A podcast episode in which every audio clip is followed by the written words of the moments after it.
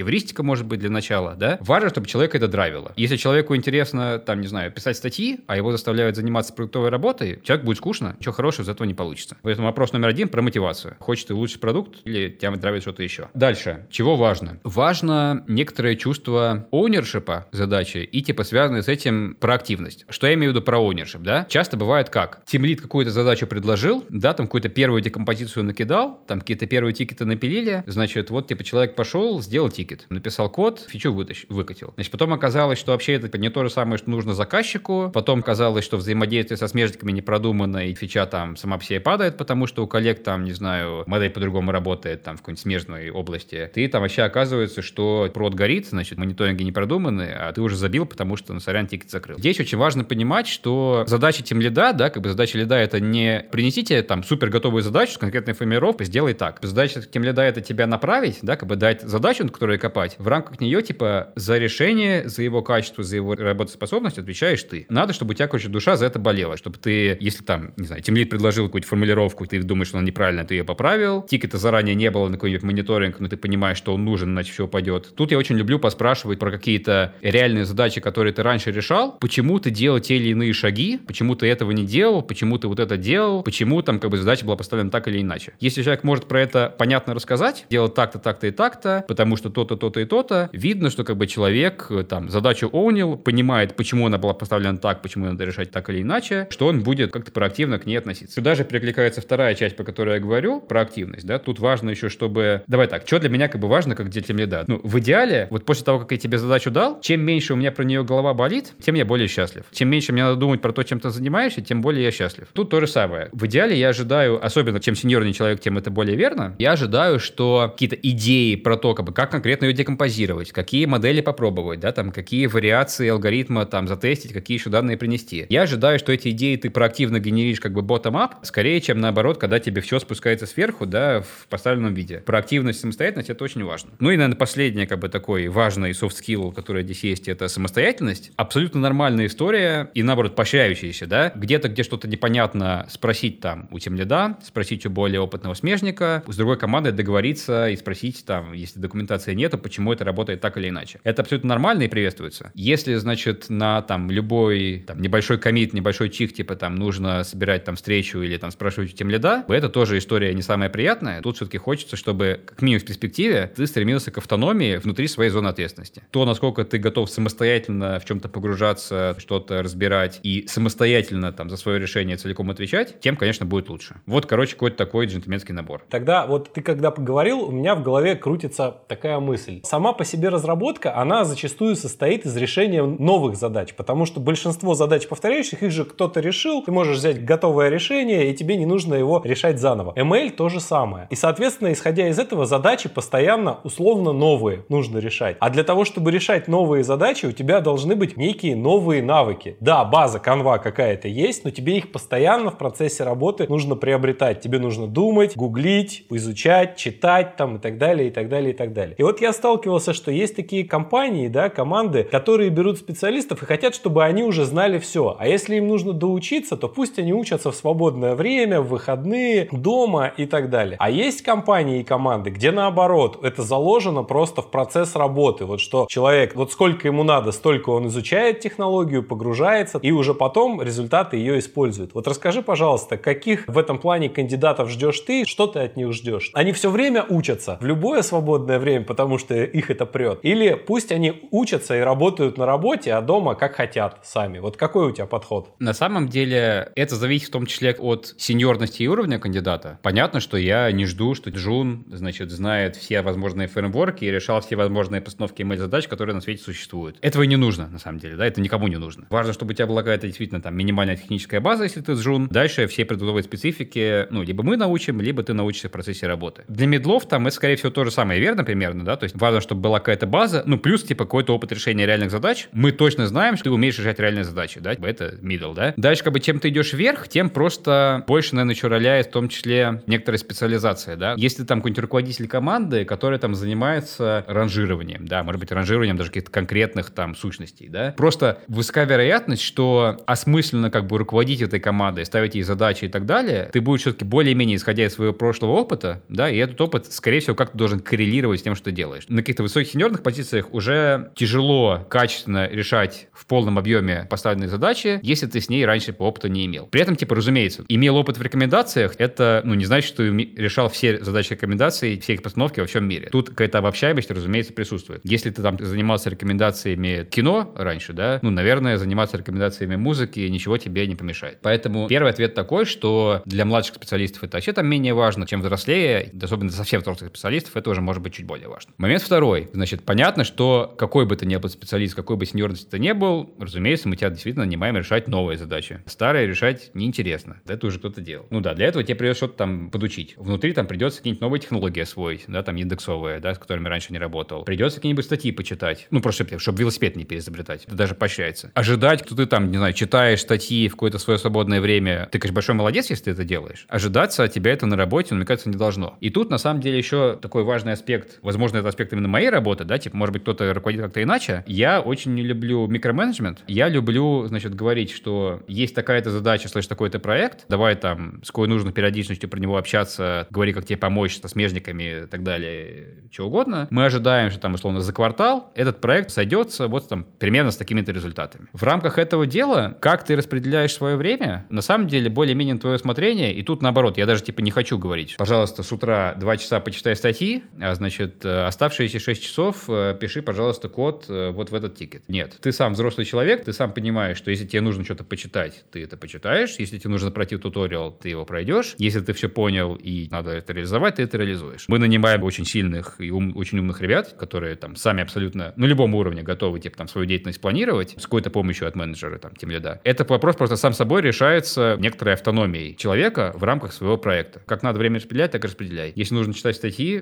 только будет поощряться. Главное, чтобы в итоге проект сошелся. Угу. Вот смотри, послушал нас человек, да, вот хочет он с тобой работать. Ну пока он еще еще мало у него опыта, и он, собственно, только-только в эту тему погружается. Может быть, делает свои какие-то проектики, может быть, только изучает. Посоветуй, пожалуйста, на какие темы такому человеку обратить внимание и хорошо проработать, чтобы уже было с тобой, точнее, тебе с ним о чем разговаривать. Ну, тут, наверное, правильно, как бы, опять же, да, исходить из того, что мы от человека ищем, и типа, что мы на собеседованиях проверяем. Основные моменты какие? Ты умеешь писать код, ты имеешь какую-то практическую интуицию в ML, и типа можешь здраво право порассуждать про какой-то кейс. Как к этому готовиться? С кодом все довольно понятно. Это там область супер разработанная. Значит, алгоритмические задачки можно решать там на лид-коде, можно решать хакеранки, значит, код forces. Там, что тебе нравится, то решаешь. Кухня известная, ничего там сложного нет. Если ты умеешь, в принципе, программировать, садишься там за две недели, натренируешь алгоритмы и спокойно проходишь собеседование. Это все понятно и легко. С ML. Что тебе требуется? Значит, у тебя требуется иметь, предложить какое-то более-менее грамотное решение,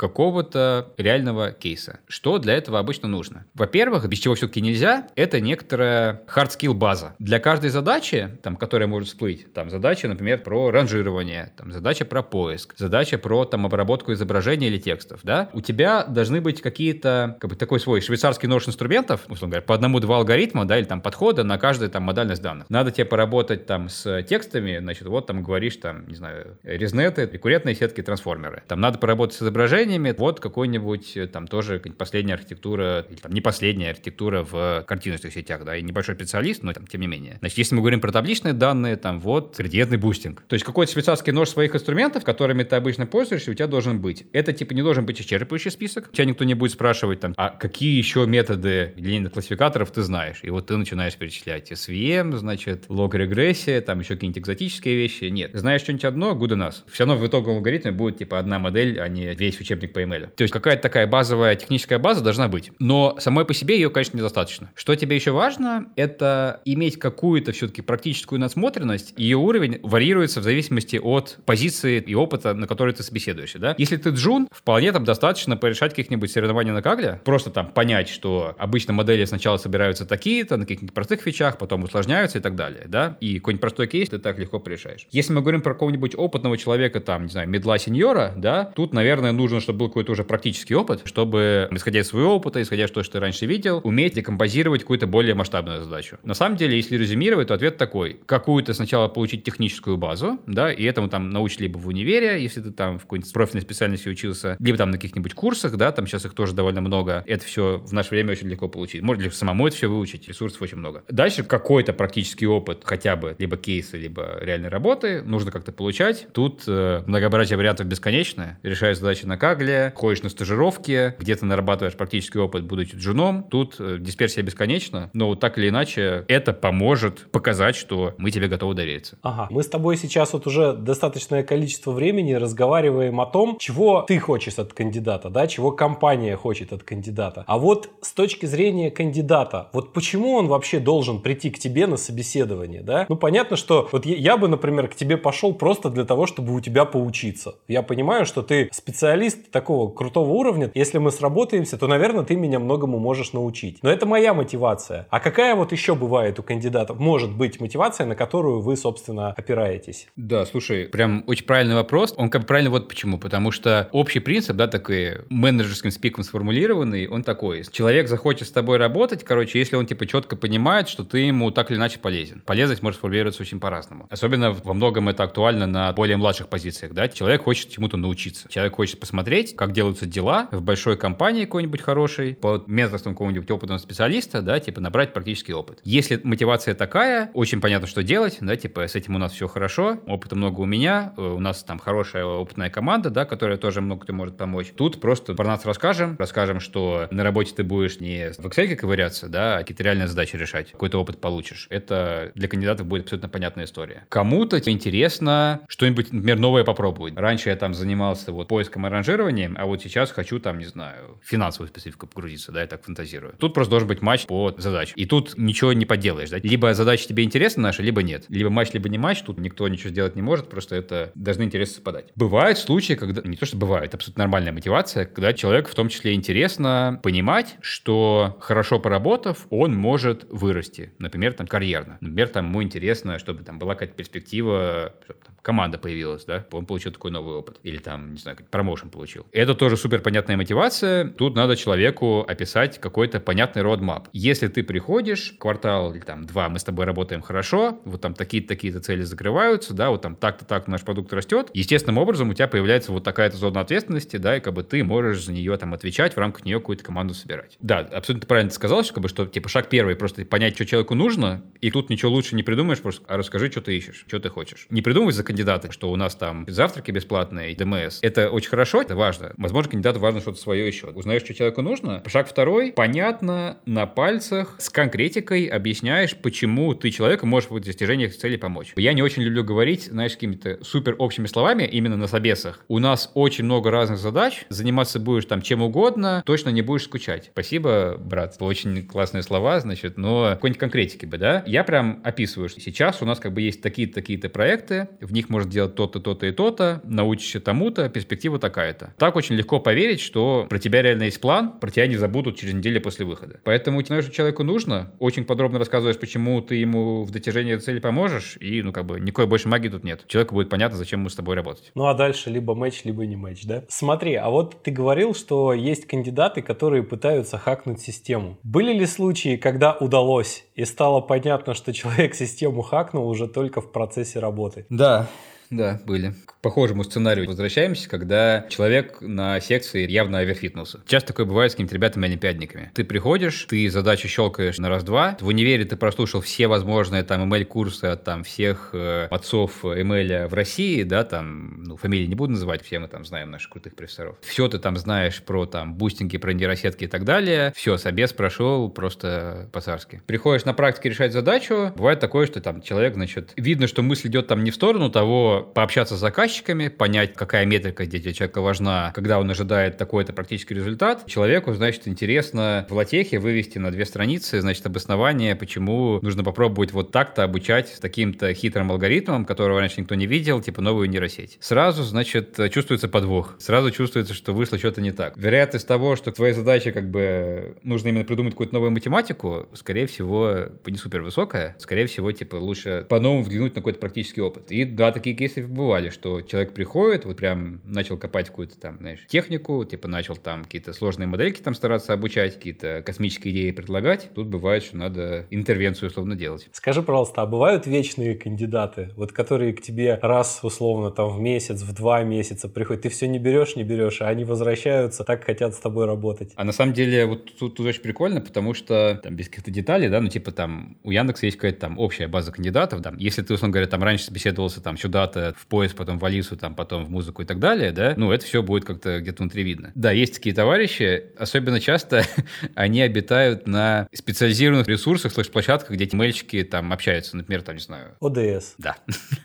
да. Абсолютно не про то, что там нету как бы хороших, крутых ребят, ну, абсолютно не так, то есть площадка супер крутая, супер полезная, типа реально крутой комьюнити. Понятно, что есть как бы какое-то количество людей, которые хакают систему, да, вот. Тусовщики. Тусовщики, да, вот, супер хорошее слово. Был такой, что там какую-нибудь вакансию туда запостил, значит, сразу через 5 минут минут прилетает респонс. Борис, привет, очень хочу к вам в команду. Смотришь, блин, крутое резюме, красиво там все составлено, рекрутеру даешь, он тебе показывает профиль, человек по крону каждую неделю пишет в разные команды в Яндексе, у него уже там собеседование прошло 50 штук, человек думает, что ты это нигде не посмотришь. Да, бывает, таких тусовщиков очень много, причем, я думаю, тем больше компания, да, чем она заманчивая, тем больше людей пытаются туда постучаться. Вот в Яндексе такого, такого хватает. Ну, это как э, есть такой, кто-то, не знаю, где-то рассказывал, что если ты хочешь очень фанк, там можно, для тех, кто не знает, да, это самые у нас крутые IT-компании, там Netflix, Google и так далее. Если ты хочешь в какой-нибудь из них работать, а у них можно подать резюме не чаще, чем раз в полгода. Но так как их F, A, A, N, G, да,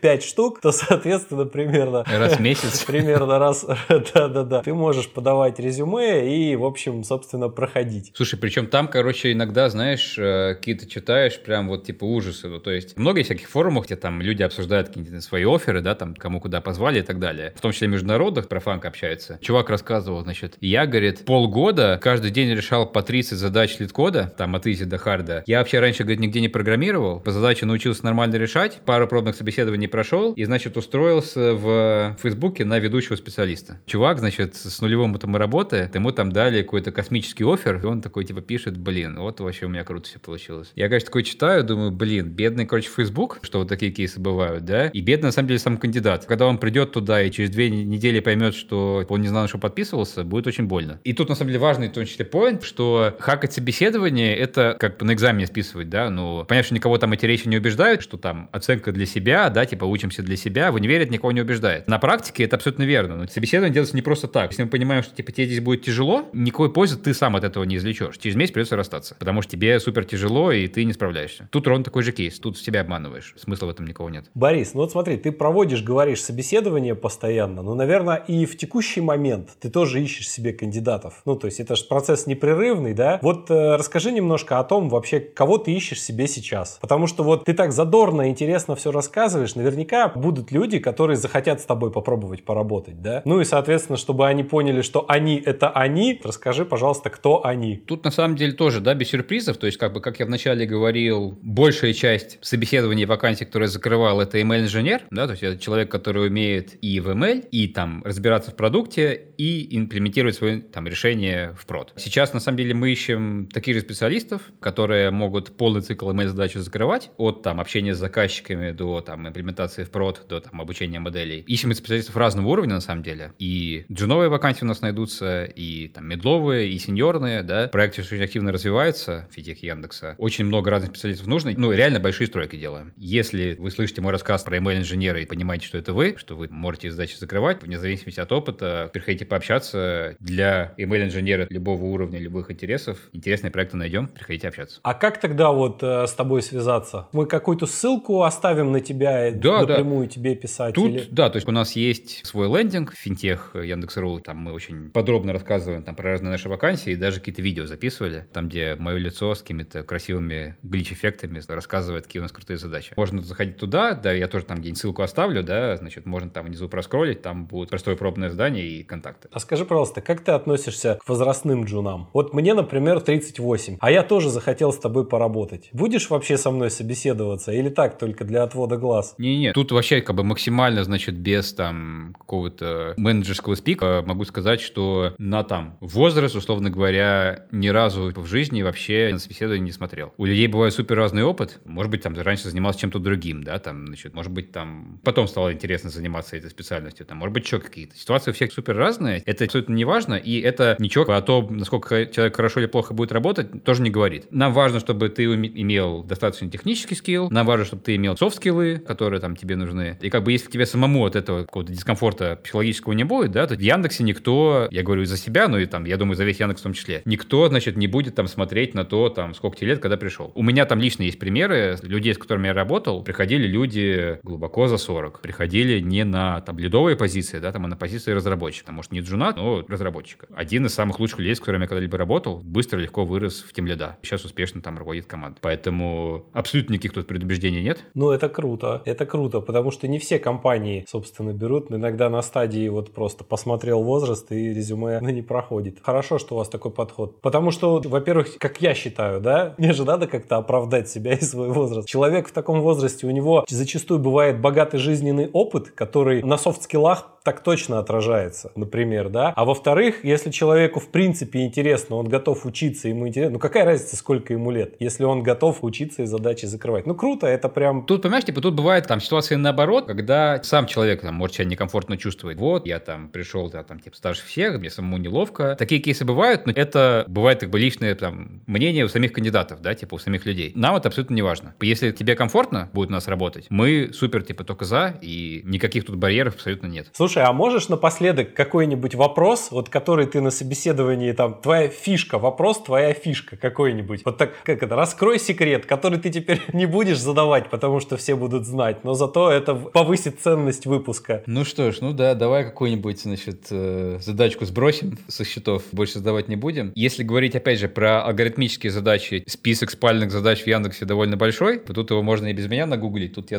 наверное, наверное, ничего интересного не скажу. Про ML какие-то там типа реальные кейсы, которые там мы будем разбирать, я, наверное, тоже приводить не буду, просто потому что хороших кейсов не так много, короче, очень жалко. Но расскажу такую прикольную задачу, скорее, там, на головоломку слэш-технику, которую, если бы я здесь не рассказывал, да, типа, имело бы смысл спрашивать у каких-нибудь там более джуновых ребят, которых практического опыта может быть не очень много, проверить, что ты понимаешь, как работает ML, и понимаешь не на уровне, прочитал учебник, и там написано, что так надо, а понимаешь, почему так надо, понимаешь какую-то мотивацию за этим. Задачка вот такая такая. Вот есть алгоритм, э, блин, я опять говорю это слово, градиентного бустинга. Как-то так точно подкаст, наверное, надо будет назвать. Есть градиентный бустинг, да, понятно, семейство алгоритмов. Типа есть какой-то базовый алгоритм, да, типа, какой-то базовый классификатор, например. Мы из базового классификатора строим ансамбль. Сначала мы обучаем какую-то первую модель, а потом учим каждую следующую, в некотором смысле исправлять ошибки предыдущей, да, там без каких-то формул, но типа смысл такой. Там учим модель приближать градиенты э, на предыдущем шаге. Алгоритм понятный, там какая-то математика есть про то, почему он работает, и очень часто используется аббревиатура, да, типа GBDT, типа Gradient Boosted Decision Trees. Подразумевается, что типа алгоритм градиентный бустинг и базовый классификатор — это какое-то там дерево. Очень понятно, на практике часто используется. Но при этом, вообще говоря, нигде в теории не написано, что это должны быть именно деревья. Кажется, вам базовый классификатор можно брать любым. Пример. Очень часто используемые на практике, особенно в каких-нибудь простых кейсах модели, это какие-нибудь линейные классификаторы. Линейная комбинация фичей там учится на какой-то таргет. Казалось бы, вполне разумно провернуть ту же самую схему. Сказать, что базовым алгоритмом возьмем линейный какой-нибудь классификатор, на нем научим градиентным бустиком ансамбль. Понятный алгоритм. Линейные модели даже, наверное, проще деревьев для понимания. Но, типа, почему-то так никто на практике не делает. Вопрос кандидату, как ты думаешь, почему? Тут происходит какое-то количество размышлений обычно. Потом, типа, часто происходит некоторое количество вариантов а лишь бы поговорить или, типа, пальцем в небо. Потому что, вот, короче, дисперсия не то, значит, bias variance, вот, умные слова я знаю. Нет, не в этом прикол. А на самом деле суть очень простая. Как бы мы не учили нашу модель, итоговый вид этой модели — это какая-то линейная комбинация базовых классификаторов, да, типа базовых моделей. В случае деревьев, линейная комбинация деревьев, более широкий класс моделей, чем просто одно дерево, понятно, что оно может выучить потенциально какую-то там сложную решающую функцию. Линейная комбинация линейных моделей — это вуаля линейная модель, просто научена каким-то сложным образом. Поэтому как бы как ты ее не учи, а типа класс модели один и тот же. Смысла на практике это делать никого нет. Какие-то такие, знаешь, прикольные форматы, скорее головоломка, да, email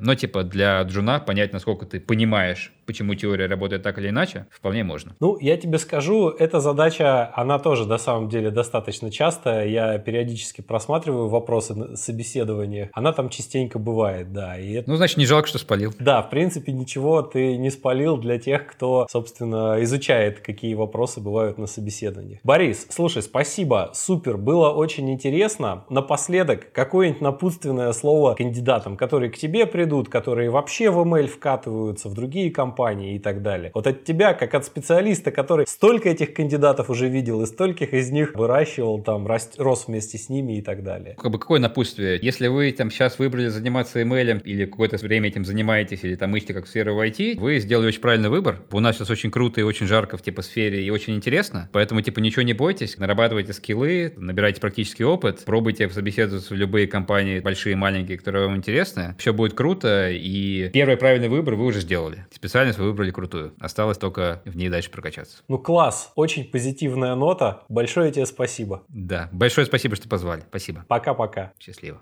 В общем, если вы развиваете карьеру в ML, сегодняшний рассказ Бориса, надеюсь, был вам полезен. Ну и можете сходить к Борису на собеседование. Если соберетесь, передавайте привет от Machine Learning Podcast. Напоминаю про важные ритуалы поддержки проекта лайками, комментариями и остальными колокольчиками на подкастерских платформах и YouTube. Заходите на Patreon, если хотите поддержать материально. Подписывайтесь на телеграм-канал «Стать специалистом по машинному обучению» и до новых встреч в новых выпусках. Пока!